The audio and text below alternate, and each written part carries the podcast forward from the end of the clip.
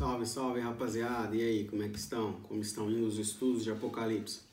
Hoje então nós entramos na sétima trombeta, a última trombeta aqui. Então agora quando for rodar a vinheta eu quero que você leia Apocalipse 11, do 15 ao 19. Apenas quatro versículos que vão falar sobre essa sétima trombeta, beleza?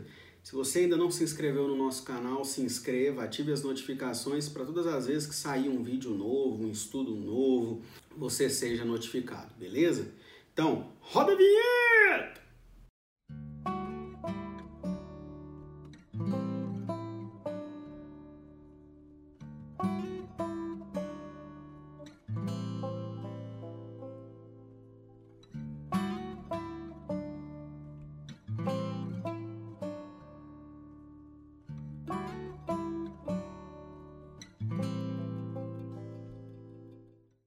Então, espero que você já tenha lido esses quatro versículos de Apocalipse 11, do 15 ao 19.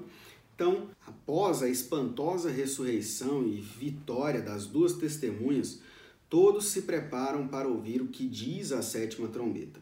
Chega agora o momento culminante do drama. Apesar das trombetas anteriores terem sido de advertência e admoestação, o mundo permaneceu impenitente e rejeitou as testemunhas. Apocalipse 11, do 3 ao 14. Agora é chegada a hora do reconhecimento final. O sétimo anjo toca a trombeta, o juízo final é novamente apresentado. O juízo envolve crentes e incrédulos. A sétima trombeta é o tempo do fim. Apocalipse 10, 6. Contudo, é bom lembrar que não é dito que ao soar da sétima trombeta inicia-se o fim, mas sim o período do fim. A gente vê isso no capítulo 9, verso 7. Esta afirmação resolve o grande dilema que, que este texto traz. Parece indicar que as coisas chegaram ao seu fim com a vitória final anunciada. No entanto, estamos ainda no meio do livro. Muita coisa ainda vai acontecer. Se isto é o fim, por que o fim do livro nos é apresentado no meio? A explicação encontra pelos estudiosos para esta dificuldade hermenêutica é que esta passagem é apenas uma síntese das coisas que ainda virão. A sétima trombeta provoca uma grande reação de louvores nos céus.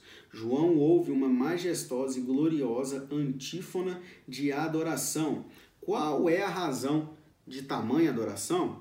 Primeiro ponto, a declaração final é absoluta do domínio de Deus e do seu Cristo sobre o mundo.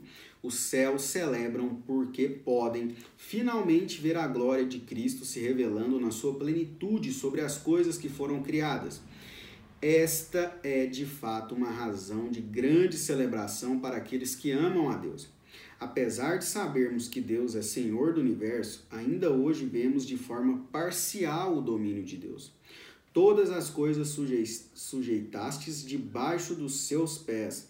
Ora, desde que lhe sujeitou todas as coisas, nada deixou de fora do seu domínio. Agora, porém, ainda não vemos todas as coisas a ele sujeitas. Hebreus 2:8. Este texto nos fala do governo de Deus de forma dialética. Apesar de Deus ser aquele que sujeitou todas as coisas debaixo dos seus pés, o diabo parece ser aquele que tem domínio sobre o mundo.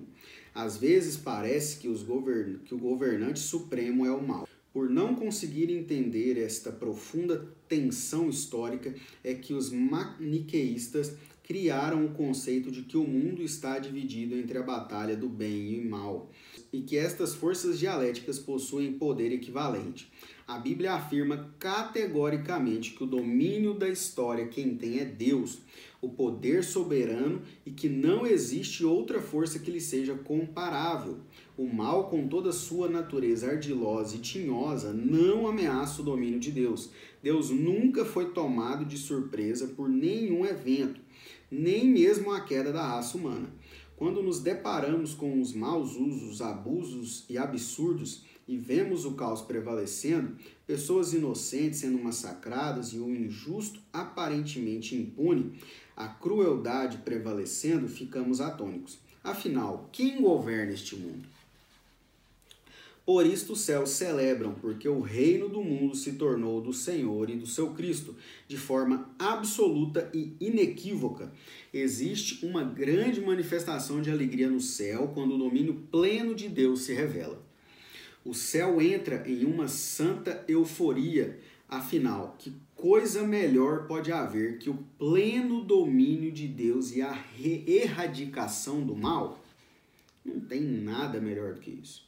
No nosso momento atual, vivemos a tensão do que já é e ainda não, da história, tão bem elaborada por Stott. É fundamental no Novo Testamento a perspectiva de que estamos vivendo uma um parêntese entre o passado e o futuro, entre a primeira e a segunda vinda de Cristo, entre o que foi feito e o que ainda está para ser feito entre a presente realidade e o destino futuro, entre o reino que veio e o reino que ainda não se manifestou. O reino veio com Jesus, mas a consumação ainda repousa num futuro indeterminado. Jesus descreve o reino como um fenômeno presente. O tempo está cumprido. Marcos 1,15, Mateus 13, 16 a 17. Com que o homem valente foi desarmado. Mateus 12, 28 e 29 que o reino já se encontra dentro e entre o povo, Lucas 17, 20 e 21, e que ele já está disponível àqueles que o desejarem, Marcos 10, 15. Mas ao mesmo tempo, Jesus fala do reino numa perspectiva futura. O reino não seria perfeito até o último dia e que os discípulos deveriam orar para que o reino venha, Mateus 6, 10 nós já somos uma nova criatura, embora Deus ainda não tenha feito tudo novo, 2 Coríntios 5, 17, Apocalipse 21, 5.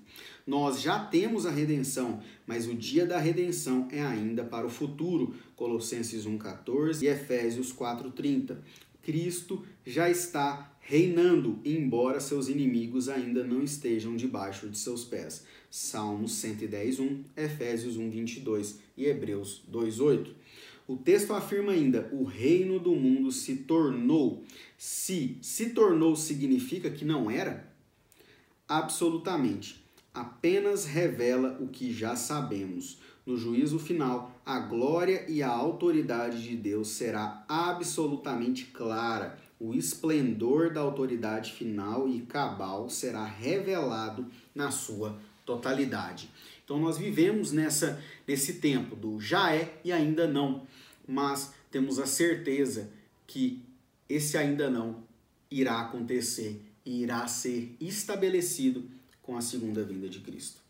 Segundo ponto, a relativização e esvaziamento de toda a autoridade de Satanás e de todos os poderes políticos. Esta é a segunda razão desta grande manifestação de louvor que nos é relatada no texto lido. Quando o Cordeiro assume plenamente a autoridade que possui, os céus irrompem numa celebração de grande alegria. Este é o evento mais esperado da história da humanidade. Jesus assume o trono de forma visível e concreta, e o diabo e seus sequitos são desmascarados e esvaziados de todo o poder maligno que exerceram durante tanto tempo, oprimindo e destruindo vidas. Outro fato extremamente importante precisa ser notado. Apesar de toda aliança entre as forças das trevas e os poderes históricos, o diabo não é vitorioso. O reino do mundo se tornou do nosso Senhor e do seu Cristo, e ele reinará pelos séculos dos séculos. Apocalipse 11, 15. Jesus é peça fundamental no eixo da história e na vitória final ele é adorado e glorificado pelos anjos e anciãos. Isto significa que se trata de uma soberania conjunta de Deus e do seu Cristo. Qual é o papel de Jesus nesta vitória? Quem vence? O cordeiro que foi morto. A vitória final está relacionada à obra de Jesus na cruz. Digno é o cordeiro que foi morto. Apocalipse 5:12. E porque ele venceu, é digno de louvor. Apocalipse 5:9. Isto é, a vitória final está centrada na encarnação de Cristo. Assim, a revelação central da história, o seu ápice, nos leva a pensar no ministério de Jesus na terra, sua encarnação, morte e ressurreição. E ele reinará pelos séculos dos séculos. Versículo 15. Por esta razão, os 24 anciãos, que representam toda a humanidade redimida, rendeu louvores e prostraram-se humildemente sobre o seu rosto, adorando-o. Eles adoram o Senhor e o seu Cristo. Este é o tema central de Apocalipse: o estabelecimento do reino de Deus na terra isto envolve arrancar toda a autoridade das mãos dos poderes hostis, inclusive das nações pagãs do mundo, a qual deverá ser agora exercida pelo Senhor e o seu Cristo. Se você não assistiu às aulas anteriores, nós explicamos quem são esses 24 anciãos. Então, recapitulando, os 24 são 12 das 12 tribos de Israel no Antigo Testamento e os doze discípulos de Cristo, que representam toda a humanidade redimida. Então, por isso, são os 24 anciãos, os, os 12 do Antigo e os 12 do Novo. Terceiro ponto aqui, os céus celebram com grande júbilo, porque o tempo do juízo chegou. Apocalipse 11, 18. Guarda essa informação aí sobre o juízo, que ainda vamos falar muito nessa aula sobre o juízo, que é o que acontece com a sétima trombeta. Então aqui os homens já não podem pensar que Deus está no céu e que deve ficar por lá. Eles não podem mais dizer que o Senhor não faz bem nem faz mal, porque Deus se torna absolutamente presente, preenchendo todas as esferas humanas, dominando inteiramente cada espaço, cada área de domínio da terra. João não previa, nem as Escrituras preveem uma salvação universal. A raiva das nações hostis contra Deus confirma isto. O reino de Deus jamais poderá ser estabelecido enquanto nações hostis puderem resistir ao seu governo e oprimir seu povo. A ira de Deus é absolutamente essencial ao estabelecimento do seu reino de graça neste mundo. Então, guarde essa informação no seu coração. A salvação não é universal, Deus não vai salvar todas as pessoas, ele vai salvar aqueles a quem ele escolheu, ele elegeu, beleza? Então a sétima trombeta desencadeia o tempo do juízo de Deus na história, no versículo 18. Quatro aspectos devem ser mencionados sobre o juízo. Então lembra que eu acabei de falar? Guarda essa informação do juízo que ela é muito importante. Primeiro aspecto, juízo implica na ira de Deus. Ira é algo impopular nos nossos dias. Embora a Bíblia nos ensine que ira é um dos atributos de Deus, poucas igrejas atualmente falam sobre isto. Algumas se, sequer creem nisto. Packer levanta algumas questões cruciais sobre este assunto. Quantas vezes você já ouviu falar sobre este assunto? Quanto tempo faz que um cristão falou diretamente sobre este assunto no rádio ou na televisão? O fato é que o assunto da ira divina tornou-se praticamente um tabu na sociedade moderna. Contudo, um estudo de concordância mostrará nas Escrituras que há mais referência à cólera, fúria e ira de Deus do que ao seu amor e sua bondade. Então nós precisamos entender que a ira de Deus faz parte desse processo, processo de redenção, onde as pessoas vão ah, aqueles a quem o Senhor escolheu serão salvos e aqueles a quem não se renderam ao Senhor não serão salvos. Faz parte que esse processo da, da segunda vinda de Cristo aconteça e tenha a presença da ira de Deus. Segundo aspecto aqui, juízo implica no galardão dos servos. Galardão é uma recompensa para aqueles que serviram a Deus, particularmente aos santos e aos profetas. Este tema tem gerado muitas perguntas no coração das pessoas, porque pensam que o galardão a ser dado será a vida eterna. A Bíblia, contudo, é categórica em afirmar que a vida eterna não é meritória, não é por boas obras que somos salvos, Efésios 2, 8 e 9 e Tito 3, 5. Contudo, existe algumas, alguma coisa especial que Deus dá àqueles que exerceram de forma fiel sua santa comissão. A isto a igreja chama de galardão.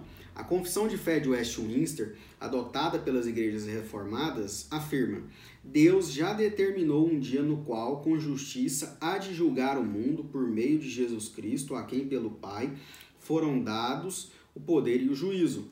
Neste dia, não somente serão julgados os anjos apóstatas, mas igualmente todas as pessoas que tiverem vivido sobre a terra comparecerão ante o tribunal de Cristo, a fim de darem conta de seus pensamentos, palavras e feitos, e receberão um galardão segundo o que tiverem feito, o bem ou o mal, por meio do corpo. Então, galardão não é a vida eterna, porque o galardão é algo que você merece, você fez algo e mereceu esse galardão. E a vida eterna, ela não é por merecimento, ela é graça. Terceiro aspecto, juízo implica na destruição final dos que destroem a terra.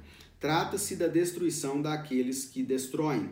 Quer esta ação recaia sobre a criação, ou sobre os homens, ou sobre o reino de Deus é a destruição que gera destruição e termina na destruição de si mesmo. Isto é outro aspecto da, da destruição. Em última análise, juízo é o produto da própria ação do homem, é a manifestação da cólera de Deus em resposta à cólera do homem. A vinda do reino de Deus não atingirá apenas os que estiverem vivos na vinda do nosso Senhor, mas toda a família humana, todas as pessoas de eras distintas, de lugares longínquos, vivas e mortas, estarão se apresentando diante de Deus. Neste dia será julgado quem poderá entrar no reino eterno de Deus e quem será excluído. Quarto e último aspecto, juízo implica novamente na revelação da arca da aliança. Olha que interessante. Quando se abre o santuário de Deus, que se acha no céu, João vê novamente a arca da aliança, trazendo manifestações de juízo, trovões, vozes, relâmpagos, terremotos e grandes saraivada. Apocalipse 11, 18. O que significa esta visão da arca da aliança no santuário de Deus? Aqui existe novamente o perigo de nos perdermos no símbolo e enveredarmos numa análise literal do mesmo. Neste caso, poderíamos nos tornar um Indiana Jones que acredita que finalmente ter encontrado uma pista para a redescoberta da Arca da Aliança que se perdeu de forma misteriosa há muitos anos atrás. Na literatura apocalíptica é mais importante atentarmos para o simbolizado que para o símbolo, mas mais no significado que no significante. Caso contrário, pessoas com imaginação fértil podem desencadear uma leitura completamente equívoca, perdendo o sentido do texto. Barclay chama a atenção para o fato de que a Arca da Aliança ficava no Santo dos Santos e ninguém podia olhar para o seu interior. Alguns homens de Bet-Semes o fizeram e tiveram a morte como castigo, 1 Samuel 6,18. O Santo dos Santos era visitado anualmente pelo sumo sacerdote no dia da expiação. Esta visão, pois, envolve uma abertura do templo e a revelação plena do Santo dos Santos. E isto só pode ter um sentido. Agora, a glória de Deus está sendo demonstrada completamente e todo segredo está sendo desfeito. Aquilo que nenhum homem podia ver pode agora ser visto. Com a derrota dos inimigos, Deus agora relembra seu pacto com seu povo. Deus não iria quebrar a aliança feita. O que significa esta arca? Hendrickson afirma: esta arca do testamento é o símbolo do companheirismo verdadeiro, íntimo e perfeito de Deus e seu povo. Um companheirismo baseado na expiação. Dali me declararei a ti e falarei contigo. Êxodo 25, 22. Deus falando sobre a arca da aliança no Antigo Testamento. Esta arca simboliza a presença de Deus no meio do seu povo, aquela presença que trazia graça, temor, direção e bênção. Neste texto, a arca traz também juízo, revelado aqui nas manifestações que acompanharam o seu aparecimento. Por esta razão, a trombeta é o terceiro ai, Apocalipse 9, 12 Para Leide, o terceiro ai não sobrevém imediatamente, porque este ai é, na verdade, revelado nos sete flagelos que surgem em Apocalipse 16, 1 a 21. Como que nós finalizamos essa aula? Em uma frase: esteja preparado. A vinda do Senhor está próxima. Seu reino e domínio será estabelecido para sempre. Os céus, na visão do apóstolo João, já tiveram um avante premiere deste dia. João, nas suas visões, também teve o privilégio de ver estas coisas acontecendo. E este dia, visto de forma antecipada, causou muita alegria ao coração deste servo de Deus e dos céus. Esta é a exortação feita por nosso Senhor Jesus Cristo aos seus discípulos. Por isso, ficai também vos apercebidos, porque a hora em que não cuidais, o Filho do Homem virá. Mateus 24, 44. Então, nós entendemos que nós precisamos estar atentos, vigilantes, porque hora vem Senhor Jesus e nós não sabemos o dia nem a hora, mas ele já está às portas, beleza? Na próxima aula, então, nós iremos falar sobre a mulher e o dragão, que está em Apocalipse 12, beleza? Te aguardo, então, na próxima semana para a gente falar sobre a mulher e o dragão. Que Deus te abençoe. Um abraço!